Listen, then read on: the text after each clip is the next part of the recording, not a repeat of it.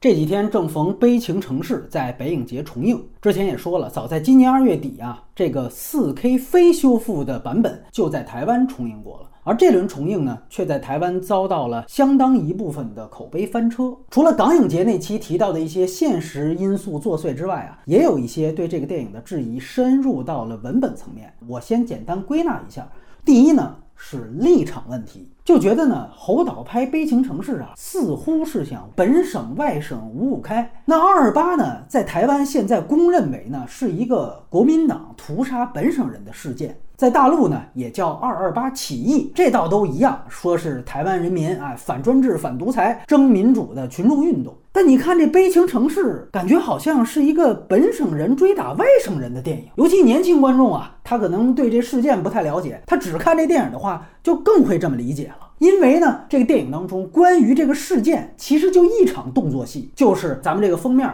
伟仔说我是台湾狼，在这场戏当中质问他，甚至差点要打他的人，可是本省人。所以呢，大家看完就觉得本省人反而是暴徒的面孔，不仅坏还蠢。连车伟他是一个聋哑人士吗？就因为答不上你先一遍台语后一遍日语的这么一个话，因为他听不见嘛，还差点把人家给打了。你这是一个又坏又蠢的形象，这是第一点。第二点啊，觉得他定性也有问题。就通篇看下来呢，感觉他只拍了群众械斗，没拍军队镇压。尤其呢，这作为一个说拍基隆地区的这么一个电影，大家都是九份嘛，但是居然基隆登陆没有拍。哎，当时国军二十一师登台镇压，码头就架机枪扫射什么的，这些通通没有。相反，大量扯了很多的这种黑帮的械斗场面。那看完感觉吧，好像二二八在片子里边更像是两波刁民之间狗咬狗，哎，谁都不是好东西。那历史真的是这样吗？第三点呢，就觉得这片儿啊给老蒋洗地，蒋介石就感觉这个罪魁祸首和二二八的追责，这个片子只到了地方一级。当时就是陈仪，他当时作为这个台湾行政长官，喇叭里边老说话的那位，只有他作为一个所谓官方声音的存在。那你这等于没有老蒋，就没有认清蒋介石才是二二八事件的最终责任人。第四点呢，就觉得它混淆历史，把二二八和后面的白色恐怖无缝衔接，尤其呢导致二二八和陆哭事件的混淆。前者呢是时间上混淆，后者是事件上混淆。因为首先白恐时期和二二八呢，它不在一个时期。大家看片子最后，就是山上看起来还有点这个田园生活的，就吴宽容嘛、辛树芬他哥他们那些角色最后逮捕，那其实都是后来白色恐怖的事儿了。它和前面二二八按说不是一码事儿，你呢中间也没有具体的这种断代划分，所以造成了混淆。尤其呢说，如果二二八的时候老蒋那还是间接出手的话，那白色恐怖很多惨案，老蒋本人呢？那就是亲力亲为了，所以你没提老蒋，这就更说不过去了。第二点呢，就事件上，最后吴宽容包括梁朝伟的那个角色，他们被抓。如果这个事儿就是在影射这个陆哭事件的话，那就是错上加错了。尤其有人说呢，这个片子的配乐，其中那个文青主题曲影射的就是五二年发生的陆哭事件。但是陆哭呢，简单说呢，其实是当时大陆在台湾开辟的红色根据地。电影里边那批人呢，可能有二二八血腥镇压，产生了对国民党的民怨。按照大陆的语境啊，等于就是这些人被吸收为一些投诚人员，组成了左派游击队。最后呢，这批人包括后期的梁朝伟和他那个友人吴宽荣，是以游击队员的身份，在国民党反动派的围剿之下光荣就义了，等于是这么个事儿。尤其还有眼尖的观众啊，看到开头这个吴宽荣他看的书都是马哲。哎呀，那这个就更好像实锤了，说那这批人他就是左派的这些人士了。那于是乎，人家就觉得这些左派游击队的悲情和我们这个二二八本省人被屠杀的悲情根本就不是一种悲情嘛，因为它压根儿不是一码事儿，对吧？你说类似什么左派游击队员在反动派铁蹄之下英勇地展开敌后斗争，最后壮烈牺牲，可歌可泣。这套叙事他们没有共情基础，但是你侯孝贤最后又统一的盖以一个悲情作结，就好像觉得像和稀泥一样。甚至呢，导致还有说这片子是红统电影。我这还没明白这词儿什么意思。尤其特意呢提到了侯孝贤另一个作品，就是《好男好女》啊，因为《好男好女》的戏中戏呢是真涉及到了地下党内容的，就有声音觉得，那回头看这《悲情城市》是不是也有类似的特征和表意？其实呢，这些问题啊，原来也有人说过。但是声浪从来没有今年这么大。比如说最后好男好女那个事儿，廖伟棠就写过，他说《悲情城市》最后的字幕其实就是用错时间了，他也觉得是硬伤。但他当时呢是觉得侯孝贤后来是用好男好女去弥补《悲情城市》这个硬伤和他后面的语焉不详。那现在好男好女反而成了质疑《悲情城市》的一个旁证了。总之呢，这波舆论呢，大概归纳起来啊，我用我自己的话来说呢，就是刚才提到的这么四点。我建议，如果你还没看，尤其是正要看这个电影的话呢，你就先听到这儿。你可以先带着这些问题去看看他们说的呀，你是不是认同？完了呢，你再往下听。就我个人而言啊，我觉得这一波对《悲情城市》的看法呢，结论牵强，质疑重要。我们分着谈，为什么说结论牵强呢？一个前提是，就上面提到的所有结论，它都是以反思历史事件为论述中心而得出的。你比如什么老蒋为什么没出现？是不是洗白？血洗基隆你为什么不拍？本省人是不是面目狰狞？这些最终都是以是否全面且深刻地展示了二二八事件的成因、经过及其追责的命题而论的。这就不是影评的论题，咱就这么说，对吧？他们评论和审视的是电影的这些人物和剧情有没有对我们反思二二八起到副作用，它一切是以这个为中心的。而他的论述前提还有一个，那就是认定《悲情城市》一定是一个关于二二八的电影。他拍了二二八，却似乎没有李克中的展现二二八事件的全貌。可问题是，这片直接展现二八的，说白了就一场重头戏啊！啊，你说那医院那场还不太算，重头戏就是刚才说的，哎，梁朝伟火车遇到了本省人暴徒，差点被打。当时这场那可拍出来算名场面呀！那别说是这个片子的名场面，那是台湾新电影的名场面。如今啊，这倒成了好像黑场面一样。可无论如何，了解电影幕后的我们都知道，那是摄影是谁呀？陈怀恩啊，口述给侯孝贤，尤其咱。知道这侯导一贯拍戏的风格和那种随性的方式就这样，而如果要没有这场戏，这片根本甚至就不算一个二八题材。没有这笔的话，那你想想，二八纯粹就是个飘在广播里的背景板了。而在台湾呢，出于更多岛内现实的原因，今年它开展的恰恰就是一个二二八历史反思研讨会，它就不是一个电影研讨会。当然了。对历史的反思呢，也是应该的，只是说大家的关注点确实不一样。我们北影节抢票成风，这是在补电影课，人家现在呢是在上历史课，所以开始我一看到这些观点，我也觉得这太扯了吧，这匪夷所思嘛。可是我很快也意识到，某种程度上呢，是因为我自己走错了教室。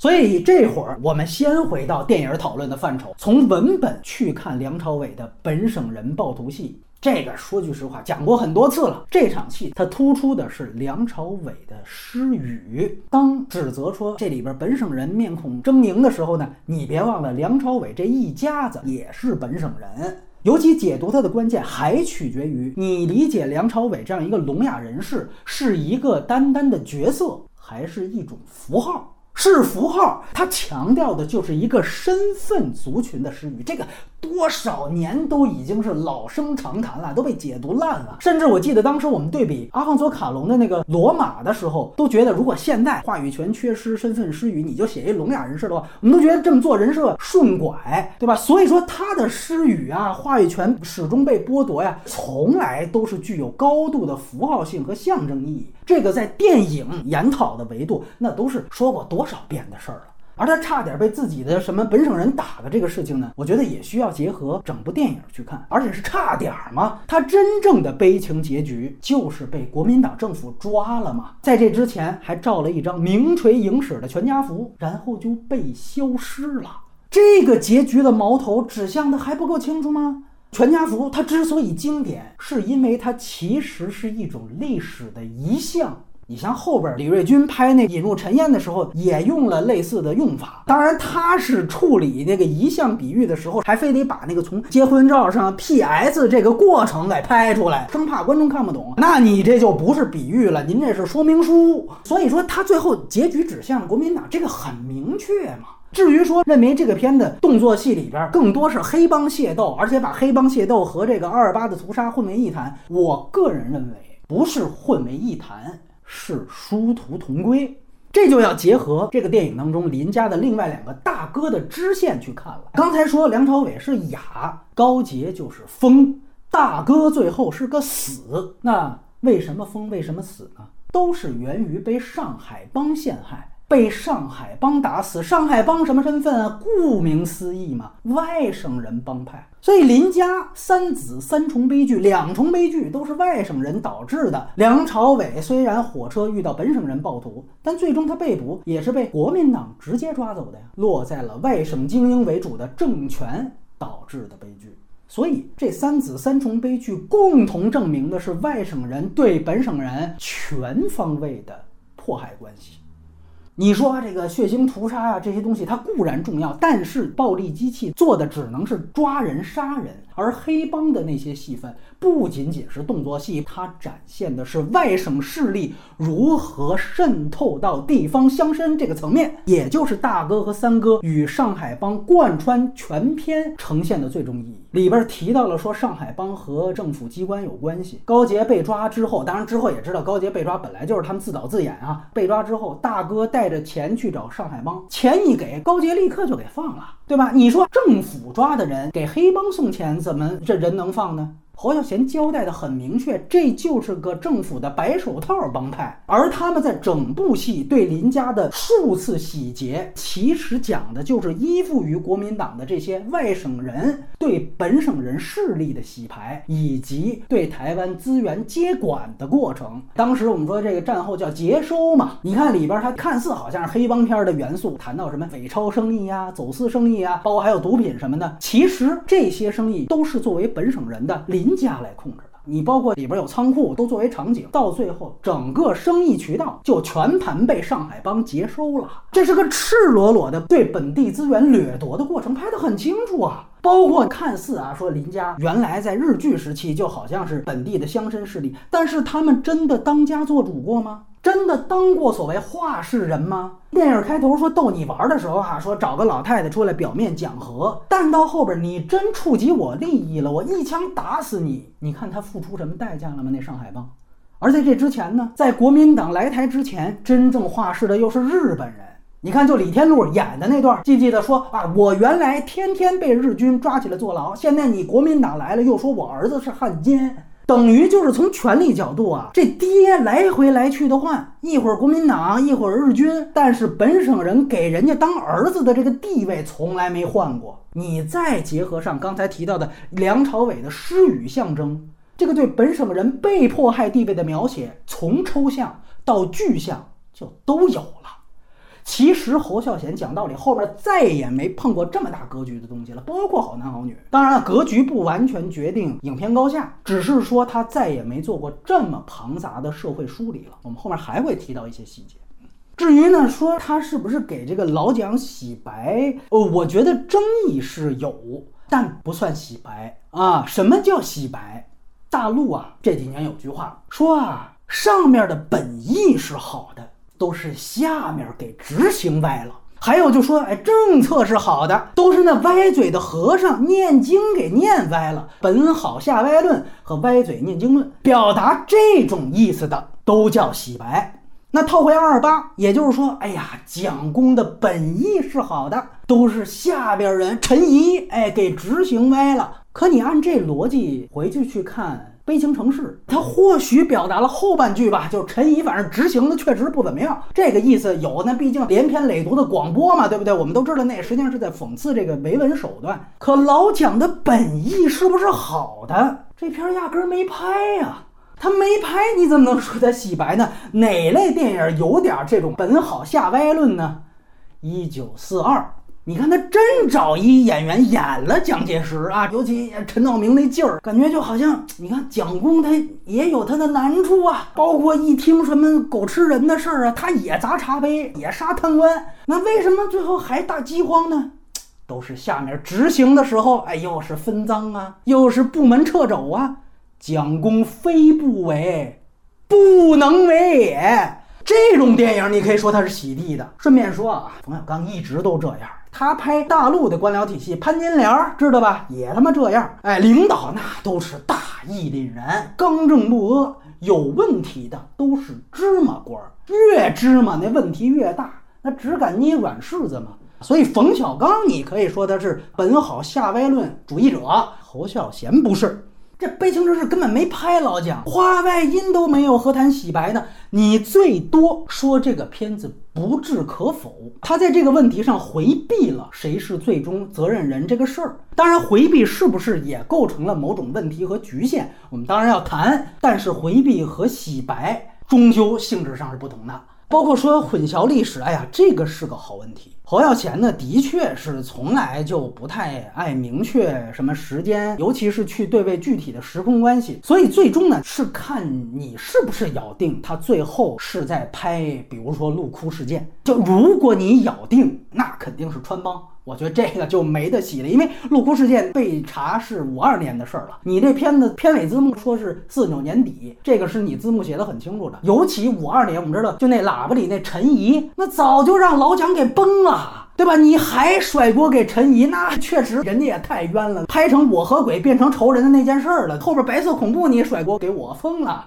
可是呢，正因为侯孝贤比较写意的特点，他最后没有明确说哪一段就是陆哭事件，对吧？至少正片里没说。你说那个原声带里边写的什么陆哭，这算宣传物料吧？这算正片，咱们要看的话，它并没有类似的这种字幕。在这个情况下，或许吧，你也能看成啊，他就是一群在二二八事件当中被迫害的人，因为害怕被抓，所以逃到了山上。而且最后你注意，被抓的时候他们也没有武装。换句话说。说呢，这根据地的特征啊，并不是那么完备。至于说看马克思呢，哎呀，这个洗起来就费。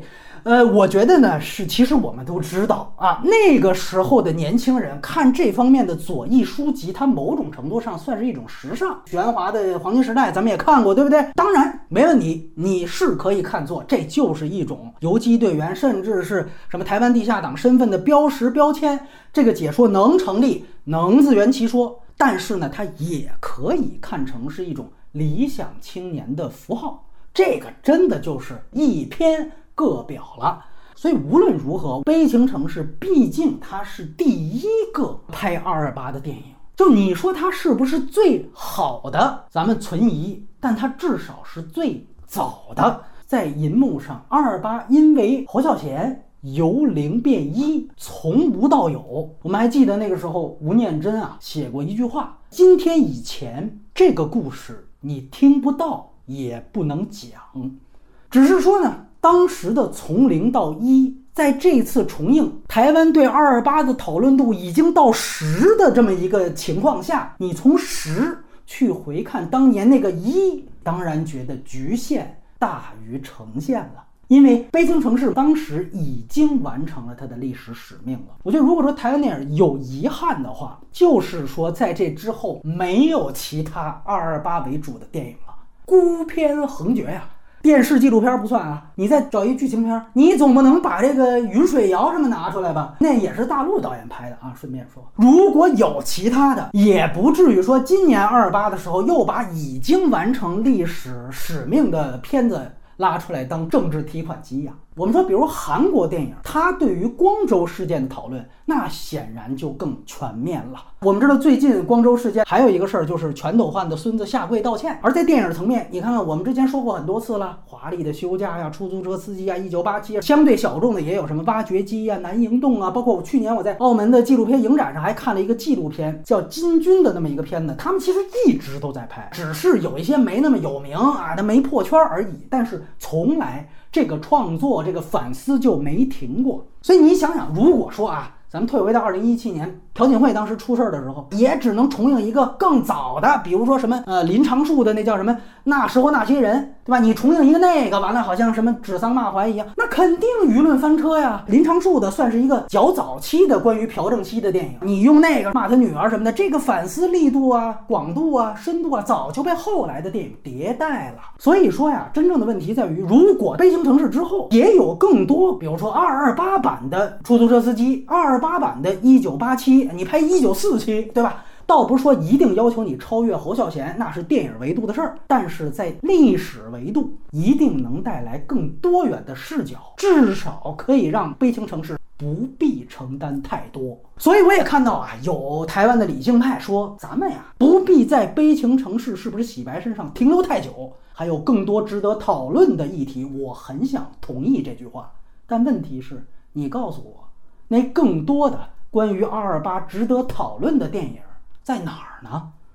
所以这些翻车的言论啊，一条一条的分析下来啊，大部分结论方面没有那么实锤。可为什么我开始又说质疑很重要呢？是因为大家在这一波讨论的过程当中啊，它带出了很多全新的讨论维度。就是说，他的论点刚才咱们都大部分呈现了，但是他证明论点的过程当中，他说了很多的论据，哎，这些有一些很值得说的说的。刚才我们说，咱们先补电影课，但是在走错教室进了历史课之后呢，也不是完全没收获。尤其人家的这个历史课的黑板只写了四个字：转型正义。我估计啊，大陆很多朋友对这个概念呢，并不完全熟悉。它指的是对过去独裁时期的不公义行为进行调查、赔偿、审判、矫正的一切做法的统称，为的是预防未来政府再次发生这类不公义的行为。这个事儿对于咱们来说，确实是稍微有点超纲啊！你可能说大陆的八十年代初的拨乱反正，以及之后的伤痕电影，可能带有些许转型正义色彩，本质上也不一样啊。所以说呢，这个领域几乎我们很少触及。可是，在电影层面，如果去解读像《悲情城市》这样电影，甚至是一些正统题材的类型片来讲，会带来很多全新的角度。刚才我们说到了韩国，那包括今年奥斯卡国际影片提名的，像那个《阿根廷一九八五》，那也是典型的转型正义题材。它作为一个阿根廷电影的影史的话，它就比之前也是拿到奥斯卡的《谜一样的双眼》更靠近当下，也更理性。它呈现出的是一种转型正义的进阶。双眼那个时候还更强调私刑，而去年的这个《一九八五》就更强调法治。那双眼我们知道都是零九年的片子了吧？已经十四年过去了，所以你也能看到十几年以来阿根廷转型正义电影的新一波进程脉络。这就是一个全新的一个打开电影的维度。那回到悲情城市，如果我们从转型正义的角度出发，从历史课的角度出发，我们首先得看到，在悲情城市拍摄到如今重映的这三十四年之间呀，关于二二八的事件定性。发生了非常非常大的变化，而相关的史料呢，也有很多很多次的更新。比如说呢，两蒋时代，国民党他可能出于这个统治需要，哈，一直说的是这二二八呀，外省人、本省人都死了很多人，有时候呢，还把外省人是受害者这部分特别强化出来，说的那血字呼啦什么的，包括还有把死亡人数和死伤人数混为一谈，玩文字游戏的情况。而在成立了二二八纪念基金会之后呢，根据很多年的调查取证研究，在二零二一年的报告里面啊，才初步有了关于二二八当初死亡人数相对确切的统计。我只能说相对啊，二一版的数据不算受伤的死亡人数大概是八千三到一万一千人，其中外省人是八十九人，这个对理解这一波台湾的舆情就非常重要了。因为正是有了这个前提，在《悲情城市》今年重映的时候，那年轻观众才不能忍受说片中这本省外省五五开的拍法。这是因为有了新的数据版本了。如果当年的真实事件两边的死亡根本就不是五五开，甚至如此悬殊，八千对八十，那这片儿怎么能只展现本省人打外省人呢？所以年轻观众的质疑情有可原。一方面，很多人确实也不会带入说那个时代的教育舆论环境；另一方面，更是因为他们是站在转型正义历史进程上的最新发问，这个确实很重要啊。你比如说我自己在查资料的时候，我也才反应过来，就二二八发生在一九四七年，外省人那时候其实还不能称为一个什么庞大的族群标签呢。大家熟悉的眷村什么的，那时候都还没有呢。二二八的时候，外省人更多是个官僚标签儿。大部分外省人迁入，那是在四九年国民党战败之后嘛，对吧？我们说四九入国军什么的，那之后那才有了现在意义上的外省人。而二八是四七年的二月二十八嘛，对吧？那时候外省人一共两三万人，准确说。都是军警县特工，不是暴力机器的爪牙，就是公务员。哎，这点啊，侯孝贤那还算考据。你看里边那火车那场戏，被追打的那位公文包，对吧？穿那西装革履的，穿一皮鞋。你想这样两边刁民打斗，哪刁民穿那样，对吧？那个至少是个官僚，或者说科员吧。而这些数字其实也是近几年的相关学术论文才有。这是第一点。第二点就是二二八的事件定性也修正了。在两蒋时代，二二八的定性一直都是族群冲突。拍《悲情城市》的时候，虽然那时候解严了啊，但至少官方叙事还没有松口。可到了大概零六年的时候，这也已经很早了。当时是马英九作为时任的国民党主席，在纪念二二八的时候，不仅道歉了，而且也对定性第一次进行了校正。他说：“这不是族群冲突，而是官逼民反。”当然了啊，他这个说法其实也有不少人觉得也是保守了，是晚尊什么的。但是已经能看到这跟之前巨大的历史翻页了，对不对？二二八是官民矛盾，而不是外省本省人的矛盾。所以现在事件真正的背景是国民党横征暴敛、腐败统治、导火索是城管踹摊儿、军警射杀平民，最后又因为老蒋从大陆调兵镇压而扩大化。每个环节官兵的存在都是非常明确的，甚至刚才说，哪怕外省人死了八十九人，其中还有三十一个是死于后来镇压时候的无差别屠杀的，也并不都是死于本省人暴徒之手。你明确这些，再回去看悲情城市，不是说他没展现官兵镇压哈，他展现了。但他是靠的转述，就那吴宽容，他受伤回家那场戏，他说了那么一句，说陈仪的军队啊，一路抓一路杀，是提了这么一句。但你这个信息点是靠用嘴说的呀，而这片我们都知道，它可是个闪回大片啊。本省人追打外省人的时候，这是直接拍了的，而且我们都知道侯导那个风格啊，固定镜头大远景定在那儿就不动了。那怎么到官兵镇压这儿你就不闪回了呢？年轻观众他质疑的是这个。你说你一个官逼民反的问题，咱们比如说举一个其他的例子啊，比如说五四运动吧，也只能举五四啊。比如说我拍一五四运动的片子，我不谈什么当时二十一条怎么着的，巴黎和会学生的诉求是外争主权、内惩国贼，我不提这些，我就拍学生打人，我就拍学生放火，火烧赵家楼嘛，打没打人？打了吧，就揪出来给揍了一顿，我就拍打人放火，我就拍这个。那你说我拍出来产生争议？是不是也很正常呢？至于你说有没有本省人暴徒这个问题，哎，哪次运动不混进个把坏人的呢？如果你偏偏放大这个，等于是在要求完美受害者。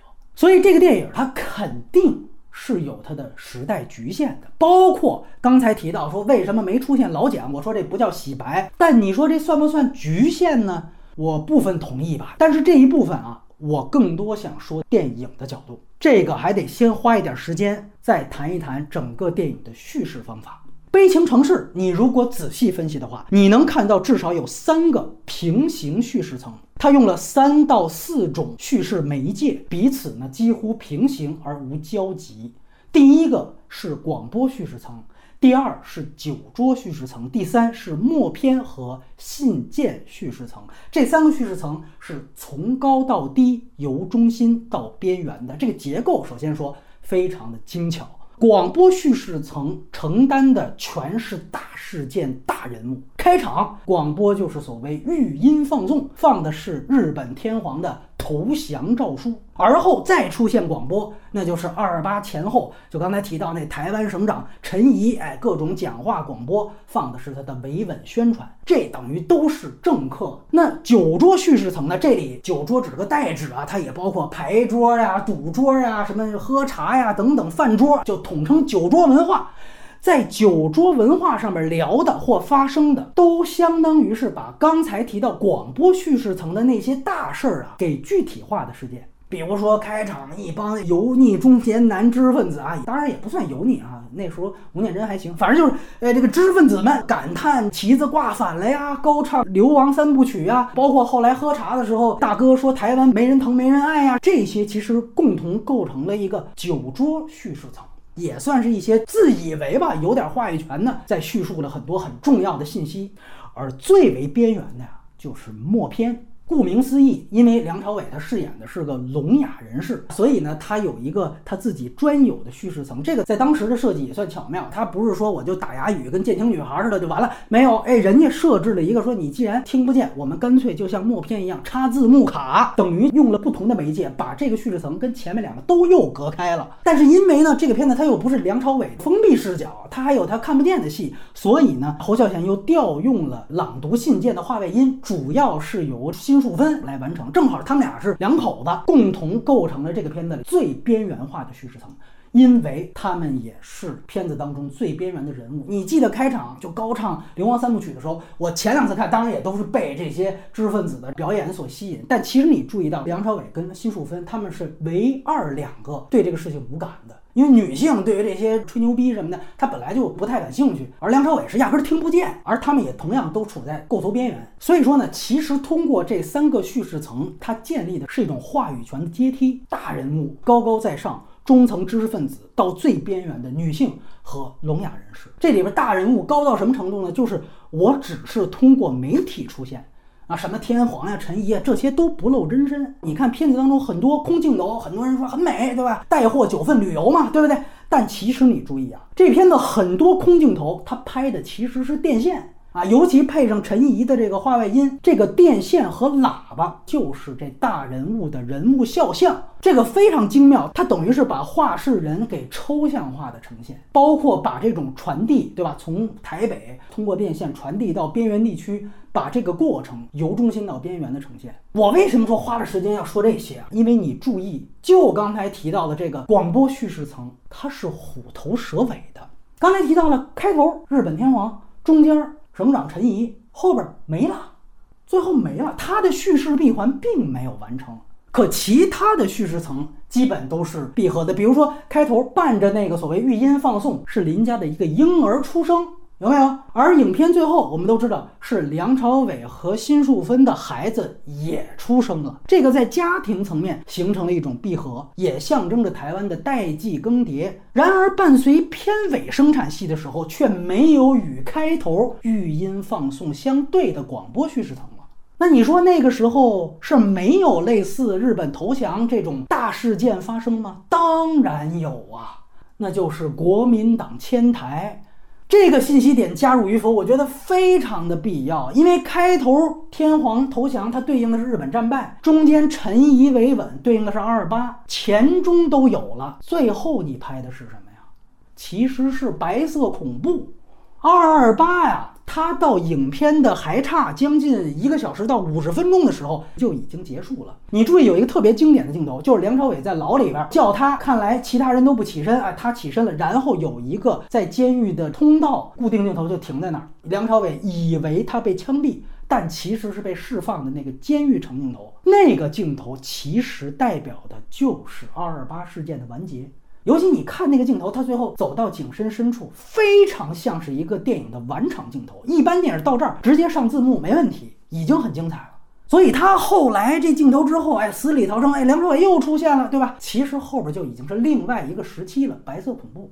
只是呢，确实就像之前提到，他没有在字幕信息上明确说出来，所以就算我们不把后面那些他上山看望吴宽友的那些田园的那种农村戏份当成五二年的陆哭事件，在四九年也肯定已经进入白色恐怖时期了。那个是跟陈怡一点关系都没有。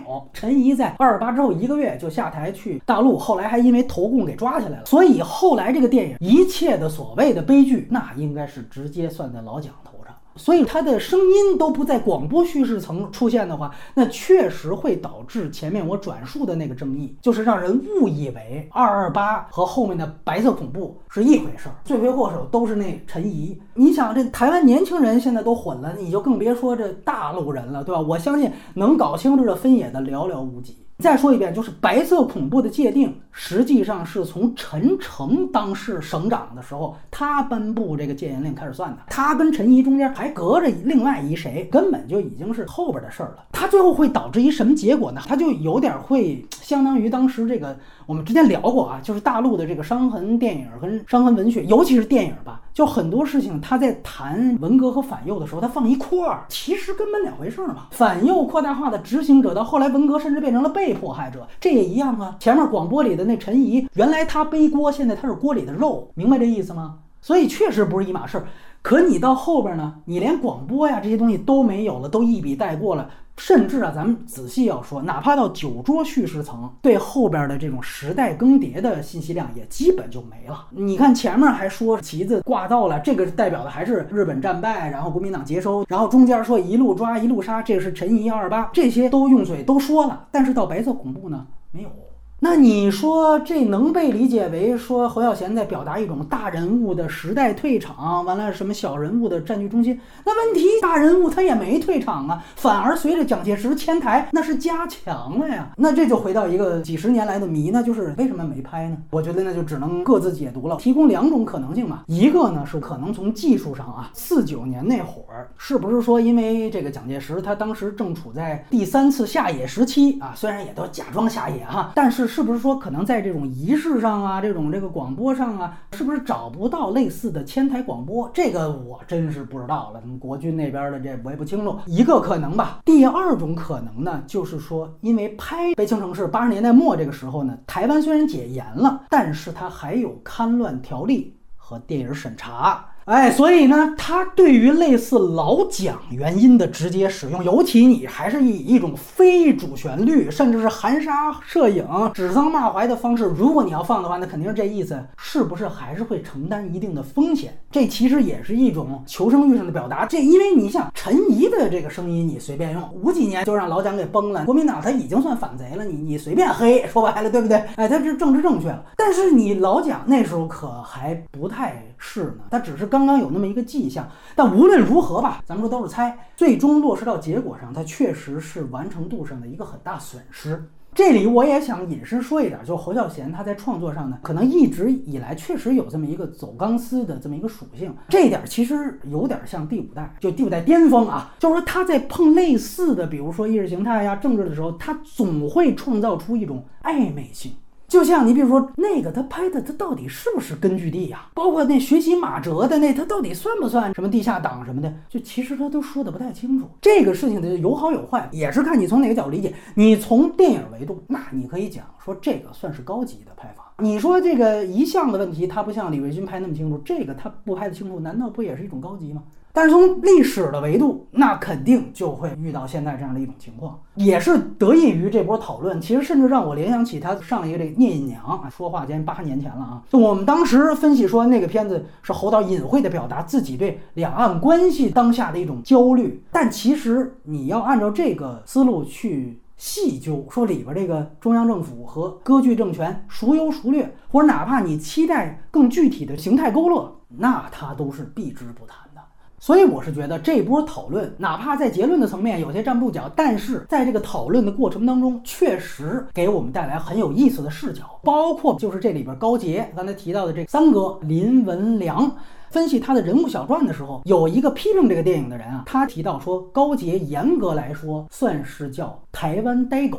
因为片子里边提到他的前史呢，说他二战的时候曾经啊去过上海，当时大家顺拐就以为说这肯定就是所谓台籍日本兵，但是这一波呢就有人考据说高杰去上海的那一会儿，台籍日本兵并不在上海驻扎，所以呢就觉得说高杰的这个前史，包括也分析他当时的这个什么发疯的过程，就说他很有可能啊其实是那种利用台湾作为日本殖民地的这么一个特殊情况，他去大陆沦陷区经商的人，因为那个时候。时候在那个日本的所谓殖民地的体系当中，有一种什么治外法权，哎，就是说虽然呢，台湾对日本人那肯定也是处于鄙视链下端，但是对于沦陷区的大陆，他们好像似乎还有一点特权一样。当时确实就有这么一批所谓台湾有民啊，就利用这个身份落差去大陆。发国难财，尤其那个时候，上海我们知道它是汪伪政权的控制地带，而台湾呢，后来就把这批人呢称为台湾呆狗，顾名思义，这也是一个贬称。当然，更重要的一点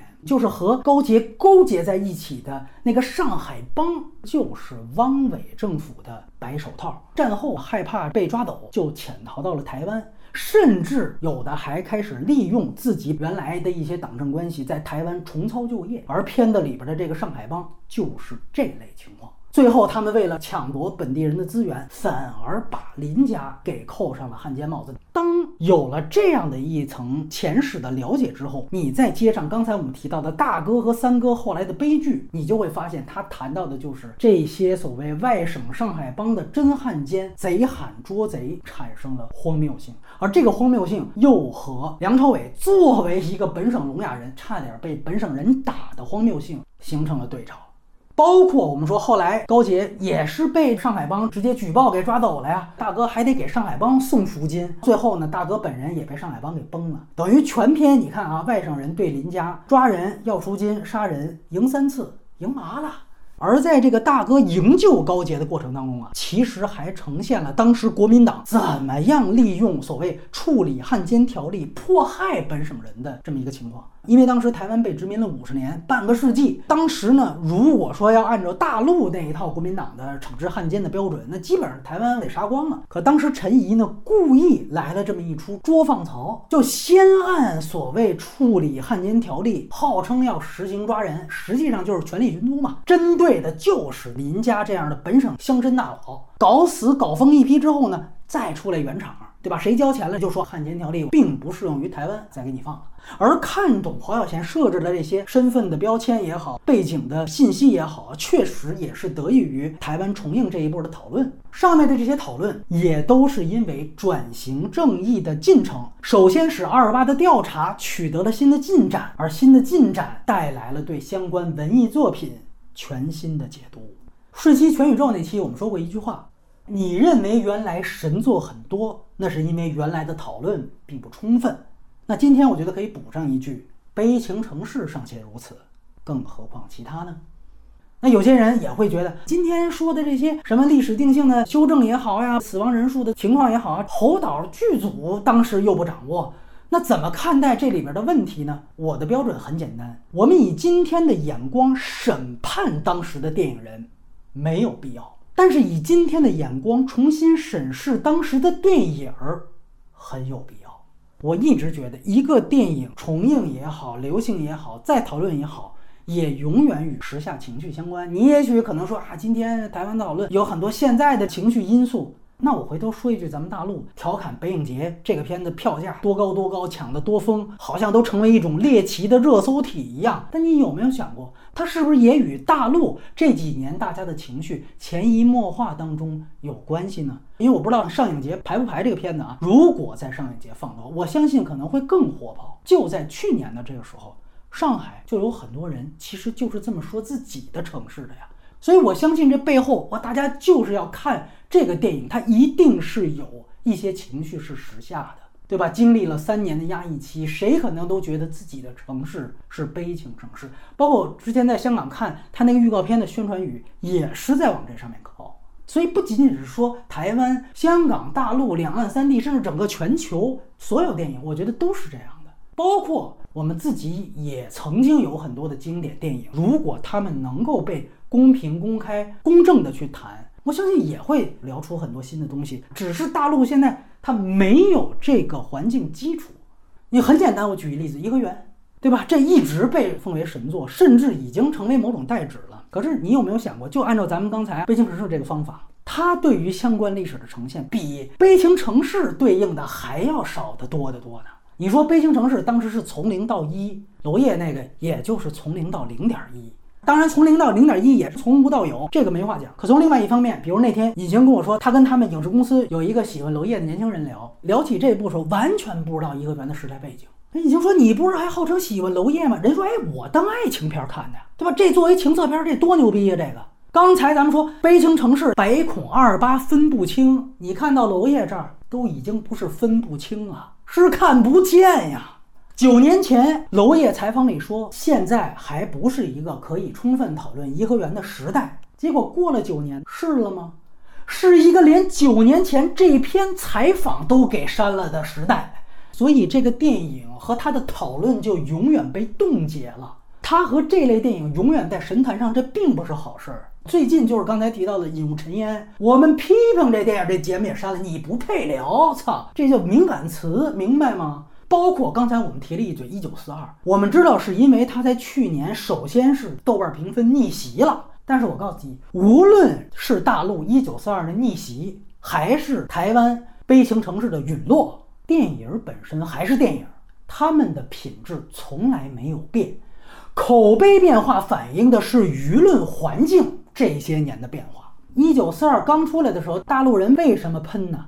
那是因为我们是站在盼着看一九六二的那个基础上喷的，说呀，他妈冯小刚真鸡贼，对吧？你怎么不拍一九六二呢？对吧？当时都是这么骂的，你记得吗？最后冯小刚甚至被骂急了，他还特意回了这个问题在微博上。到这几年倒好，哎呦，把一九四二当禁片看了一样。台湾也一样，我觉得《悲情城市》的分数也没有降低，只是它关于历史真相的讨论更充分了。这时候可以说当时的拍法有局限，因为质疑有了新史料背书。你大陆，你甭管四二还是六二，你现在新的研究你能开展吗？对吧？那么多年不还是杨继绳那几本吗？所以说，这些电影无论是翻车还是逆袭，背后反映的是舆论荣枯线的变化。水涨船高，水涨船高，人家水位不断升高，都已经高峡出平湖了。当然看山不是山了，咱是水位线直线下降。原来平地上的那些玩意儿啊，都能让你高山仰止了。从这个角度啊，悲情城市在大陆。还真值八千块钱。